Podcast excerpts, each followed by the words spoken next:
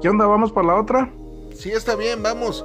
Solo que esas yo les pago. Pero, oye, ¿de qué vamos a hablar? ¿Qué sé yo? Eh, de cosas de la vida, cultura, música, política. Una charla entre amigos, ¿qué dices? Sí, está bien, pero ¿qué te parece si a eso le agregamos eh, un toque divertido, sarcástico y diferente? Pero mientras... Vamos, por, la, otra. Around the world. Ladies and gentlemen, let's get ready to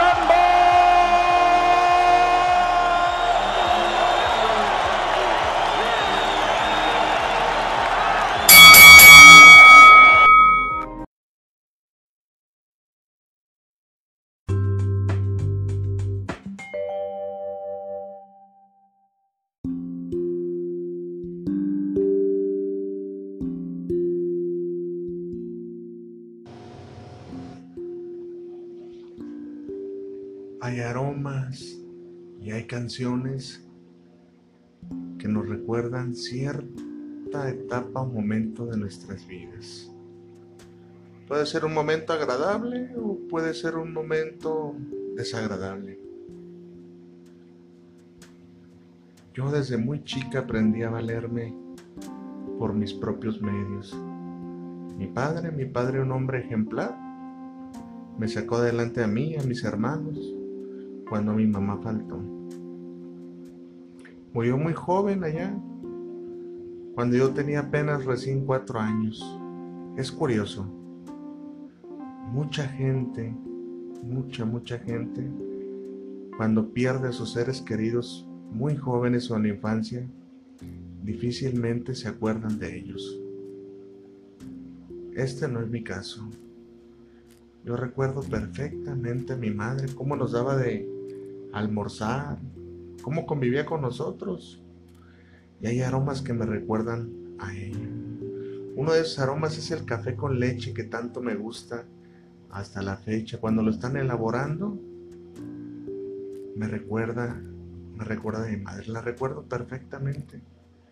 Tengo grabada en mi memoria su amor, su cariño y su imagen física hay algo que me dice que nunca se ha ido del todo y que siempre me acompaña y hasta los momentos decisivos de mi vida. Hasta hoy es una creencia que manejo firmemente. No sé, sé que algún día nos vamos a volver a encontrar. Trabajo como estilista en una estética. Un día como tantas y tantas personas en este mundo, decidí comprometerme con una persona. Al tiempo formamos un hogar. Y al tiempo también tuvimos la necesidad y la opción de procrear una vida, de traer un hijo a este mundo. Nos hacía falta a mi pareja y a mí. El embarazo fue algo complicado fue algo complicado, tuve algunas complicaciones y lastimosamente me puse mal. Era un, embarazo de alto riesgo. Así que me puse muy grave. Fui a parar a un hospital del Seguro Social y poco a poco empecé a perder la conciencia camino al hospital. Ya no tenía fuerzas ni ganas de seguir en este mundo.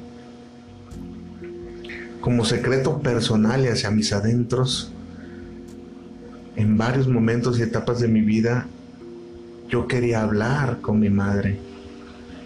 Quería saber de ella, quería quería tener comunicación con ella y ingenuamente nunca me detuve a pensar que para lograr tener esa comunicación tendrá que fallecer. Camino al hospital, me empecé a sentir mal, muy mal. Mi esposo, mi esposo replicaba y decía que todo iba a estar bien. El taxista, el taxista se quedaba con los ojos atónitos de ver toda la sangre que estaba perdiendo, de la hemorragia que me había dado. Me sentía tan mal que irónicamente dejé de sentir dolor. Es curioso, pero sucede cuando uno se siente tan mal, como que el cuerpo el cuerpo priva de esas sensaciones tan negativas. Dejé de sentirme mal. De verdad que recuerdo todo con lujo de detalle. Entré como un umbral y ya había yo escuchado pláticas de la gente que, que muere por instantes y logra ver el paraíso y que hay gente que nos está esperando en el más allá. Mi experiencia fue un poquito particular. Llegué a un bosque, un bosque verde con pinos enormes y un cielo espectacular, con el sol más radiante que he sentido en mi vida, y digo sentido porque jamás me detuve a voltear, a voltear a ver el sol al cielo, encandila bastante. Este sol era distinto, pero irradiaba mucha, mucha luz.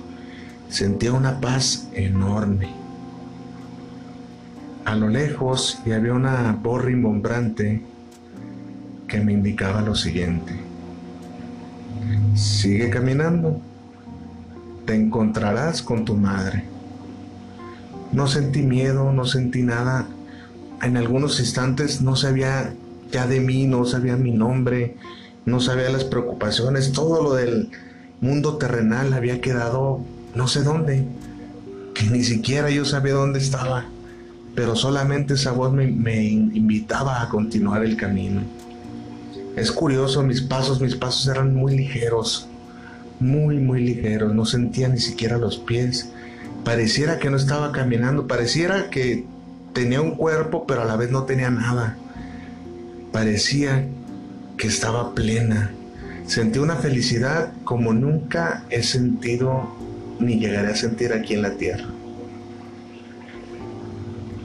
Seguí caminando y nuevamente la voz me dijo, ya estás cerca. Estás a punto de ver a tu madre. Wow. Me sentía como en aquellos días que mi padre me organizaba mi fiesta de cumpleaños y tenía una ansiedad enorme por descubrir qué es lo que me había regalado en, esa en las cajas de regalo que, que improvisaba mi señor padre. Sentía esa emoción. ¿Y cómo no le iba a sentir? si desde los cuatro años dejé de ver a mi madre? Seguí avanzando y escuché una voz. Hace mucho que no escuchaba esa voz. Era la voz de mi madre. Parecía que le decía un ser superior. Saco las conclusiones que era Dios, la, la voz masculina que me hablaba. Y mi madre le decía, Todavía no es su momento. No puedes dejar que se quede aquí. Ella tiene compromisos por cumplir todavía en vida. Ese hijo que va a tener depende de ella. En este momento está dando a luz. No puede quedarse conmigo aún. Además, su padre quedaría devastado. Quedaría solo y hay personas que dependen de ella. No puede quedarse conmigo aún.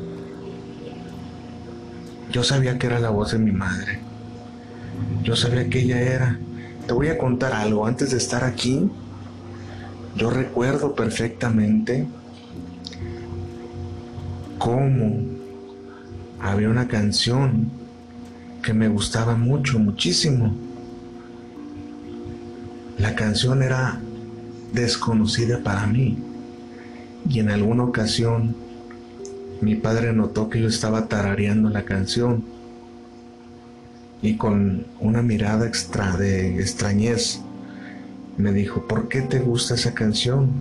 No sé, me gusta, contesté, simplemente me gusta, me gusta mucho. ¡Wow! me contestó mi padre.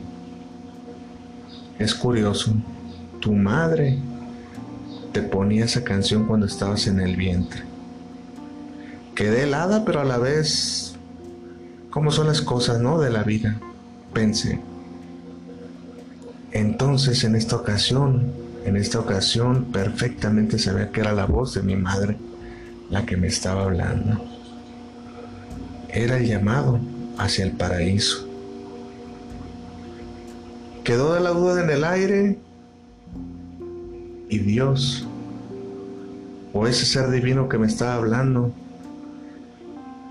hizo la réplica. ¿Qué decides tú? Preguntándome a mí.